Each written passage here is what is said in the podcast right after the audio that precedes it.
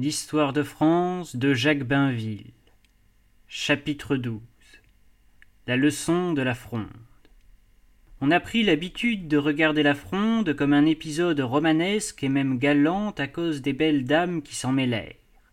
Ce fut, en réalité, la poussée révolutionnaire du XVIIe siècle. Ce grand siècle n'est devenu celui de l'ordre qu'après avoir passé par le désordre. Il a eu, vers son milieu, une fièvre, une éruption répandue sur plusieurs pays d'Europe. Nous avons déjà vu le roi d'Espagne aux prises avec des mouvements d'indépendance en Catalogne et au Portugal. À Naples, le pêcheur Masaniello prit le pouvoir et son histoire frappa les imaginations. À Paris, dans les rues, au passage d'Anne d'Autriche, on criait Naples mais rien ne saurait se comparer à l'impression que produisit la Révolution d'Angleterre. L'exécution de Charles Ier beau-frère de Louis XIII, semblait annoncer la fin des monarchies. Le rapport de ces événements avec les troubles qui éclatèrent en France n'est pas douteux. On retrouve dans la fronde les éléments ordinaires dont les révolutions se composent. L'effort et la fatigue de la guerre de trente ans y entrèrent pour une part. Richelieu avait demandé beaucoup au pays et tout ce qui avait été contenu sous sa main de fer se libéra sous Mazarin.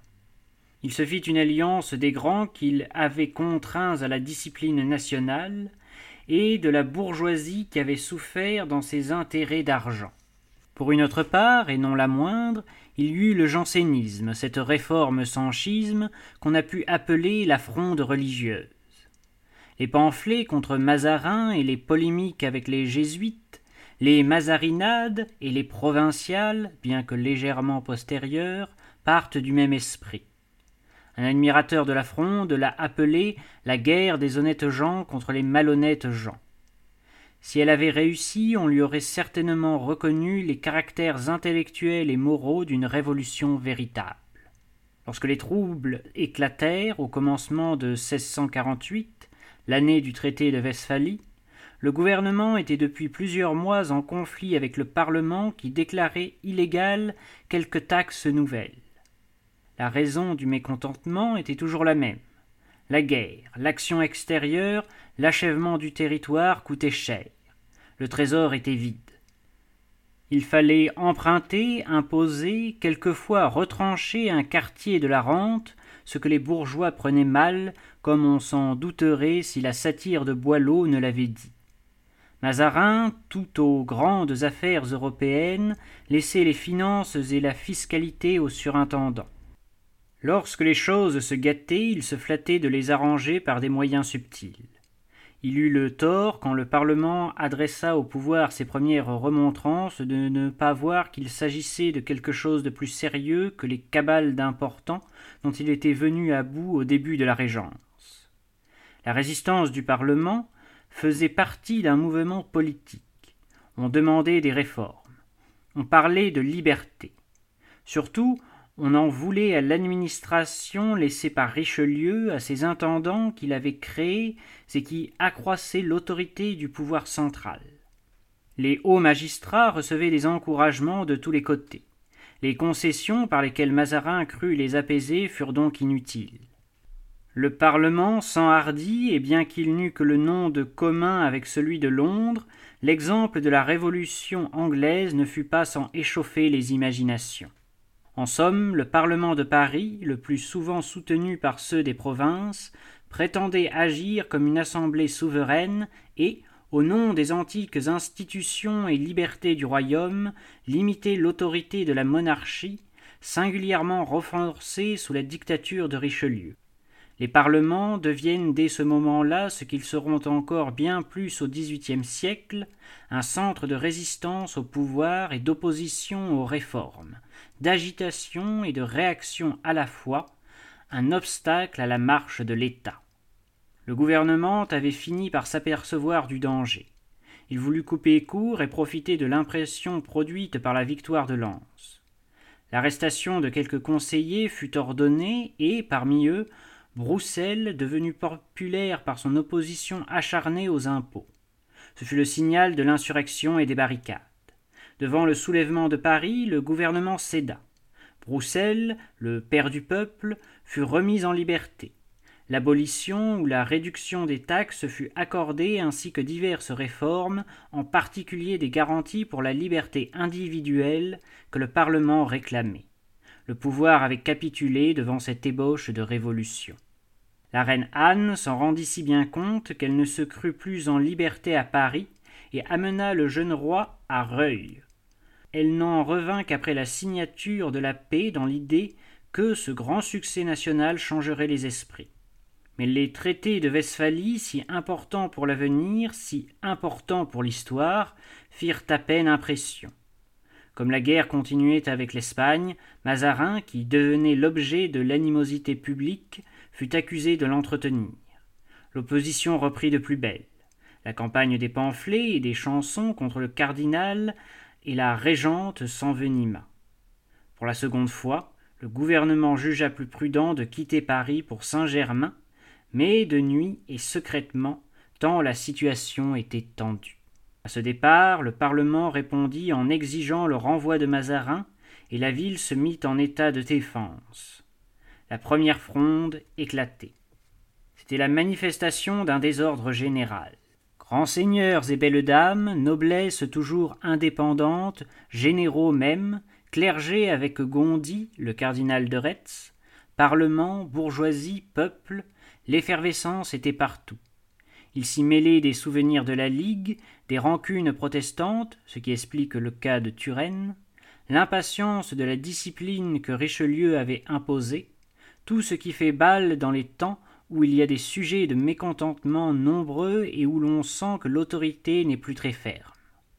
Cependant, cette confusion de tant d'intérêts et de tant de mondes divers semble avoir été une des causes de faiblesse de la fronde. Dès les premiers chocs avec les troupes régulières, l'armée levée par les Parisiens subit un échec devant Charenton. La discorde se mit chez les frondeurs et l'on finit par négocier avec la cour une paix ou plutôt une trêve. Il serait trop long de raconter par le détail les intrigues et les troubles dont furent remplis et le reste de l'année 1649 et les années qui suivirent. Ce temps ne peut se comparer qu'à celui de la Ligue.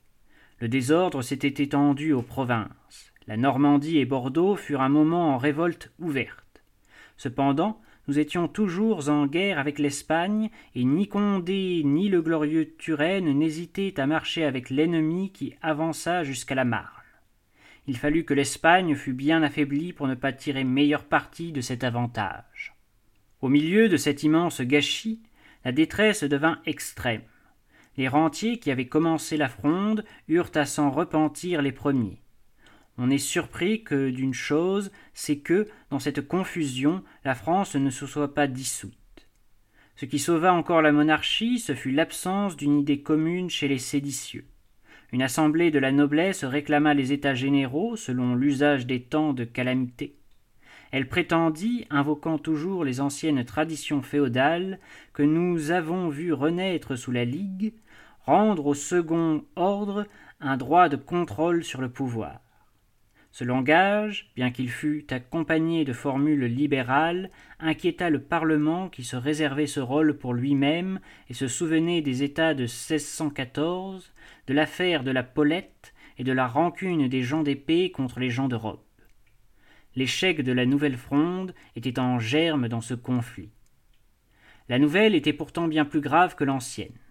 Mazarin et la reine Anne, ne pouvant rien par la force, avaient essayé de diviser leurs adversaires et obtenu l'arrestation de Condé et des princes de sa famille par des promesses au clan de Gondi. La manœuvre ayant réussi, Turenne et les Espagnols ayant en outre été battus à Rethel, Mazarin voulut profiter de la circonstance pour ramener la cour à Paris et raffermir son autorité. C'en fut assez pour que tous les frondeurs s'unissent contre lui le duc d'Orléans, le président Mollet, Gondi, les parlementaires et les nobles, tout le monde se dressait contre Mazarin. À la fin, le Parlement n'exigea pas seulement la libération des princes, mais le bannissement du ministre. Mazarin n'attendit pas l'arrêt. Il s'enfuit de Paris et se réfugia chez notre allié l'électeur de Cologne, après avoir convenu avec la régente qu'il la conseillerait de loin en attendant son retour. La situation était véritablement révolutionnaire. La reine Anne, ayant voulu à son tour quitter Paris, en fut empêchée par les frondeurs. Les milices bourgeoises furent convoquées et elle ne les apaisa qu'en leur montrant le jeune roi endormi ou qui feignait de dormir. Il n'oublia jamais ces scènes humiliantes. En somme, la famille royale était prisonnière.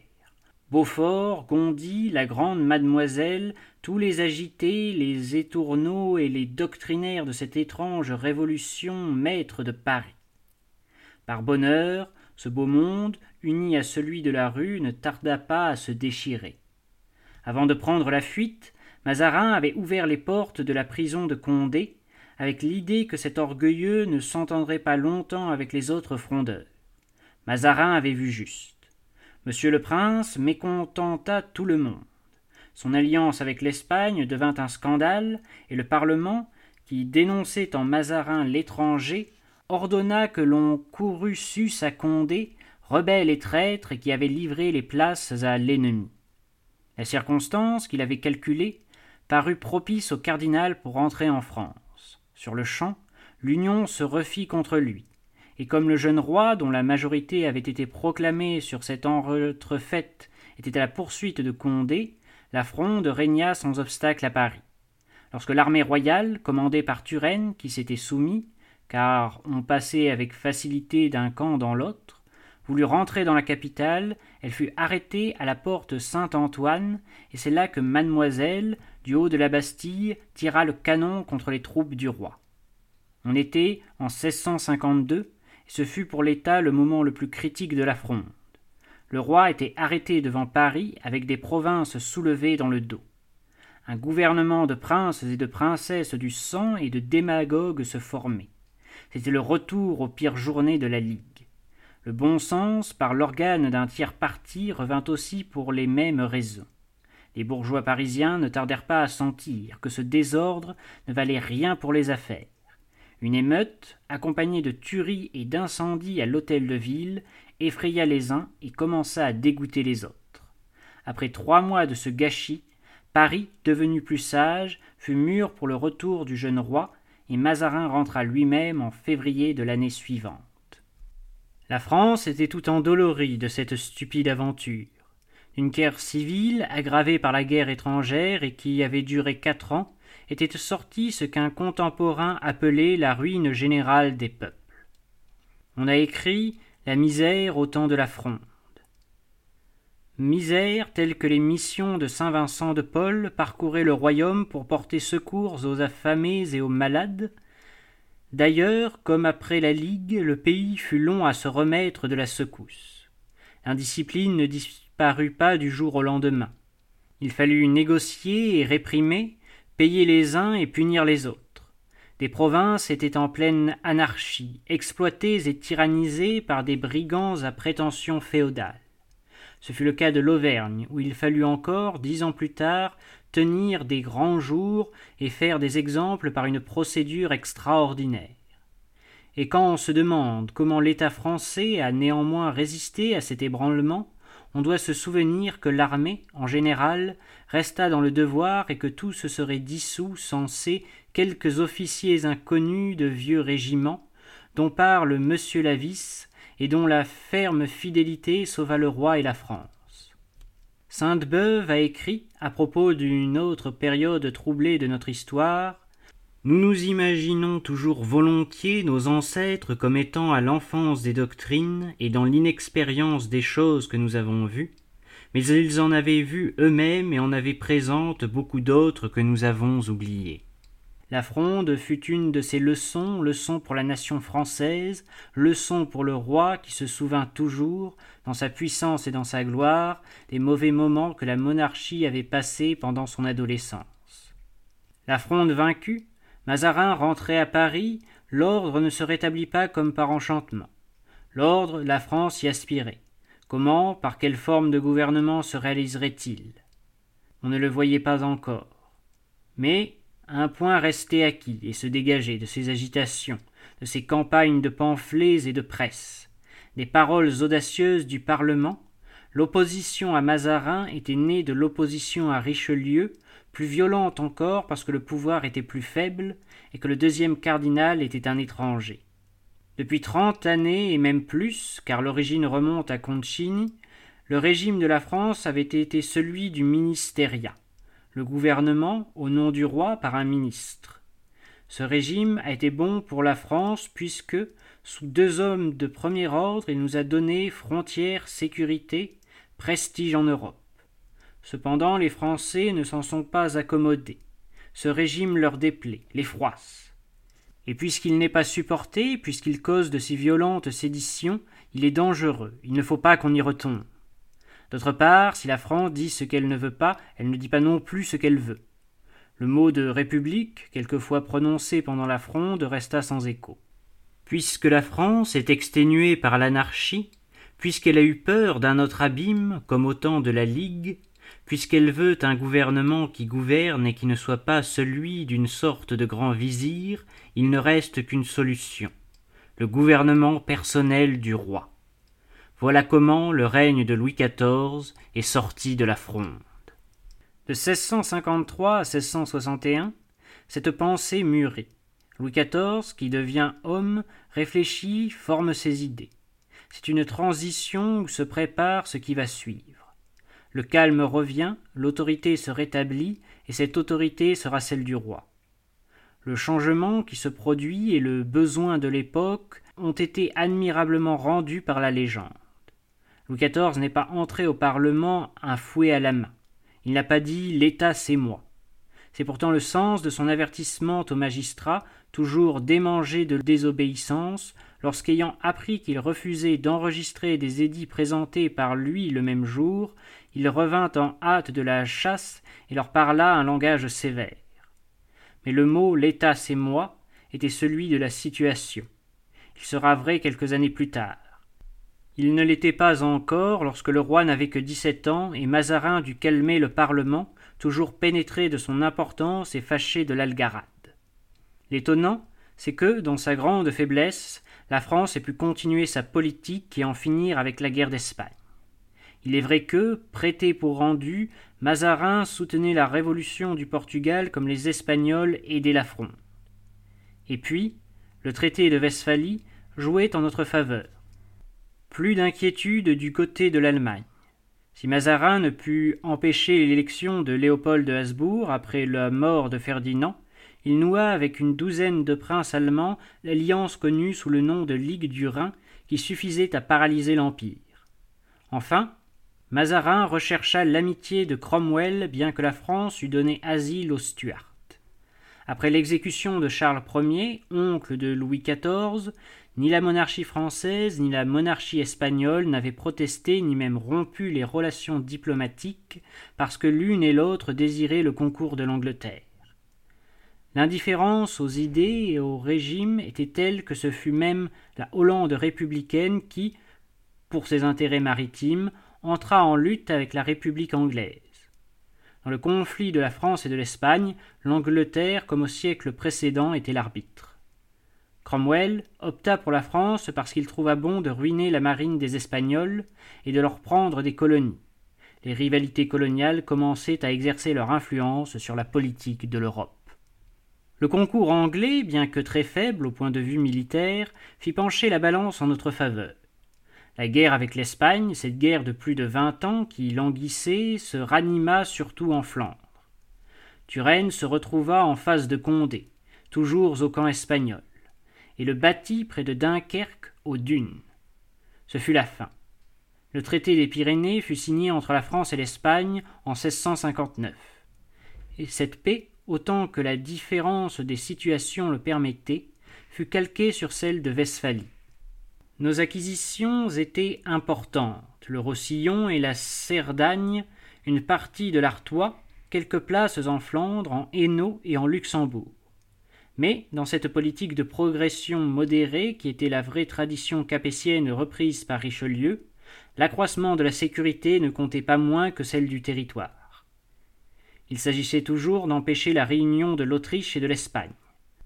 En manœuvrant pour que Louis XIV épousât l'aînée des infantes, Mazarin empêchait le mariage de Marie-Thérèse avec l'empereur Léopold, mariage qui eût ramené le vieux péril de Charles Quint. Léopold épousa une autre fille de Philippe IV, mais il n'était plus que cohéritier d'Espagne avec le roi de France. En outre, par une clause du contrat, Marie-Thérèse n'abandonnait ses droits à la succession de la couronne d'Espagne que moyennant une dot qui devait jamais être payée. Nos espérances sur la Flandre, à laquelle nous avions dû renoncer pour la grande part, restaient donc ouvertes, et nous pourrions, si le cas se présentait, et il se présentera, nous opposer au transfert à l'Autriche de la succession espagnole. Ainsi, onze ans après le traité de Westphalie, celui des Pyrénées ne nous laissait plus sur le continent d'ennemis redoutables, et par cette élimination des deux dangers, l'allemand et l'espagnol, plus que par ses conquêtes, la France devenait ce qu'elle n'avait jamais été jusque-là, c'est-à-dire la première des puissances d'Europe. Il est aussi vain de contester la part de Mazarin dans ce succès que de chercher à la calculer exactement. Il a continué Richelieu, il avait compris sa pensée. Il a réussi dans des conditions difficiles, malgré la France, et cet Italien a été plus constamment français que Turenne et Condé. On ne lui a pas pardonné d'avoir aimé l'argent et d'avoir rempli ses poches. Des services qu'il rendait, il se payait lui-même. Ce n'était pas délicat. D'une autre façon, des ministres intègres mais maladroits ont coûté plus cher. En 1661, lorsque Mazarin meurt et que la véritable majorité du roi commence, tout est réuni au dedans et au dehors pour un grand règne. Cependant, les choses, en France, étaient encore loin d'aller pour le mieux. Comme disait le préambule d'une ordonnance du temps, le désordre était si universel et si invétéré que le remède en paraissait presque impossible. Dans ce désordre, si les puissances féodales avaient été abaissées, les puissances d'argent avaient grandi. Les financiers, les traitants, habiles à mettre les gens de lettres de leur côté, et par eux l'opinion publique, était devenu un pouvoir inquiétant pour l'État. Le procès de Fouquet sera l'acte par lequel Louis XIV, à son début, établira son autorité. Il s'agit pour le roi de gouverner lui-même, comme la nation qui ne veut plus du ministériel demande. Il s'agit, à l'extérieur, de conserver les progrès réalisés, ce qui sera aussi difficile qu'il l'a été de les obtenir, de même qu'il est plus difficile de garder une fortune que de la gagner. À la fin, et dans l'ensemble, Louis XIV aura été égal à ses tâches. Et pour expliquer son œuvre, sa politique, son esprit, son caractère, un mot suffit, et ce mot est encore du sagace Sainte-Beuve. Louis XIV n'avait que du bon sens, mais il en avait beaucoup. C'est pourquoi l'école classique l'école de la raison qui s'épanouit au moment où il devient le maître s'est reconnue en lui. On dirait que, dans tous les domaines, la leçon de la fronde a porté.